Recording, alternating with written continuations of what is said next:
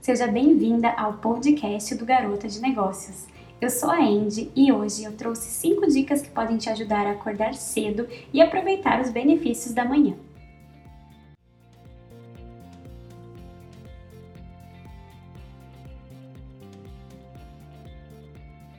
Já imaginou poder levantar com calma e aproveitar a manhã da melhor forma possível, antes mesmo que a maioria das pessoas acordem?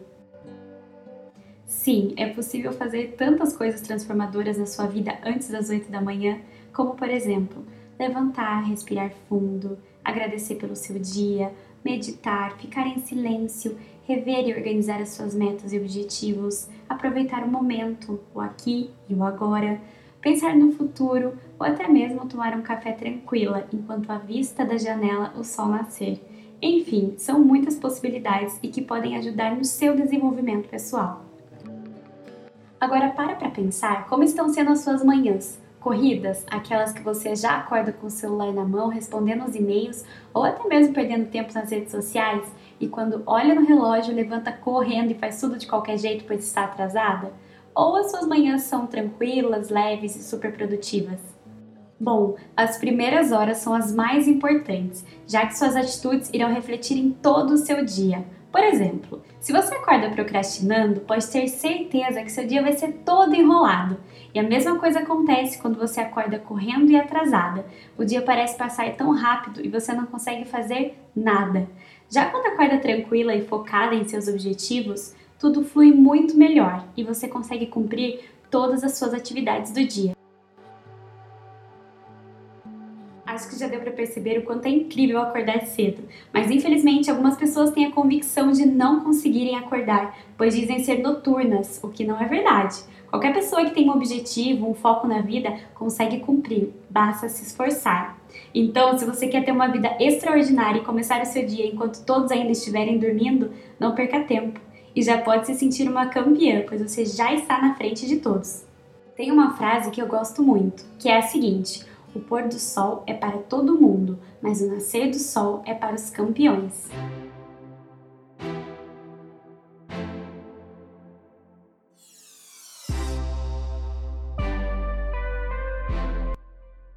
Bom, então agora vamos às dicas. Pega aí um papel e uma caneta e vamos para a dica número 1, um, que é se prepare na noite anterior.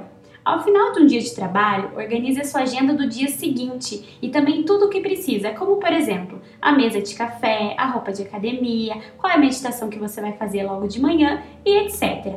Isso já vai ajudar a ter em mente o que você precisa fazer ao amanhecer. Dica número 2: deite-se cedo. Estamos na era da tecnologia, então muitas pessoas têm o costume de ficar no celular antes de dormir. E isso prejudica muito, já que é fácil se distrair vendo vídeos no YouTube, fotos no Instagram, inspirações no Pinterest ou olhando qualquer outra rede social. Então, deixe o celular de lado e você pode ler um livro, colocar uma música relaxante de meditação ou até mesmo som de pássaros, chuva, água e etc. Deixe apenas uma luz do quarto ligada, pode ser o abajur, para ficar o ambiente aconchegante. Isso vai ajudar a acalmar sua mente e te deixar com mais sono para dormir cedo.